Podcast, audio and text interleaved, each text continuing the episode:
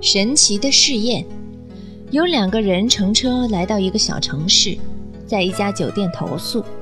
服务生像通常那样问他们的姓名、职业，要在此处住多久。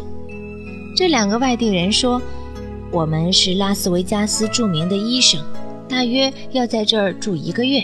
但您不要将此事告诉其他人，因为我们要在这里做一个实验，我们需要安静。”好奇的服务生问：“究竟要做什么实验呢？”“嗯，在拉斯维加斯啊，我们创造了一个奇迹，将死人重新复活过来。这种实验我们在那里用了半个月的时间。现在啊，我们要在这里在另一种条件下重新来做。”显然，服务生立即将这个奇怪的故事传开了。开始有人对此只是一笑了之，但这两个外地人的行动渐渐地引起了人们的注意。他们俩经常到公墓去，而且久久地停留在一些坟墓前，其中包括一个负伤的年轻的妻子的墓。他们同人们交谈，询问有关这位年轻太太和其他葬于此公墓的其他人的情况。整个小城渐渐地处于一种奇异的不安之中。首先是那个商人，他真的相信这种神奇的试验会成功。一晃三个星期的时间快要过去了，肯定要发生点什么事情了。第三个星期的周末，这两个外地人收到了商人的一封信。商人说：“我曾有过一个天使一般的妻子，但是她重病缠身。”我很爱他，也正因为如此，我不希望他重返病体。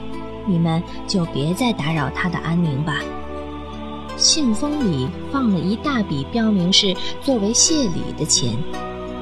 在富商的这封信之后，有很多信接踵而来。一个侄子继承了他叔叔的遗产，他为他死去的叔叔再复活而担忧。一个在其丈夫死后又重新改嫁了的女人写道：“我的丈夫很老了，他不想再活了，他已经得到了他的安宁。”这些信的信封里也都放着一笔款。两个外地人对此一言不发。夜里继续着他们的公墓之行。这时，小城的市长进行了干预。他当市长才不久。而且很想长期当下去，他不愿再与死去的前任市长会面。他向这两个外地人提供了一大笔款。他写道：“你们不要再继续实验下去了。我们相信你们能将死人复活，还可以给你们一份证明。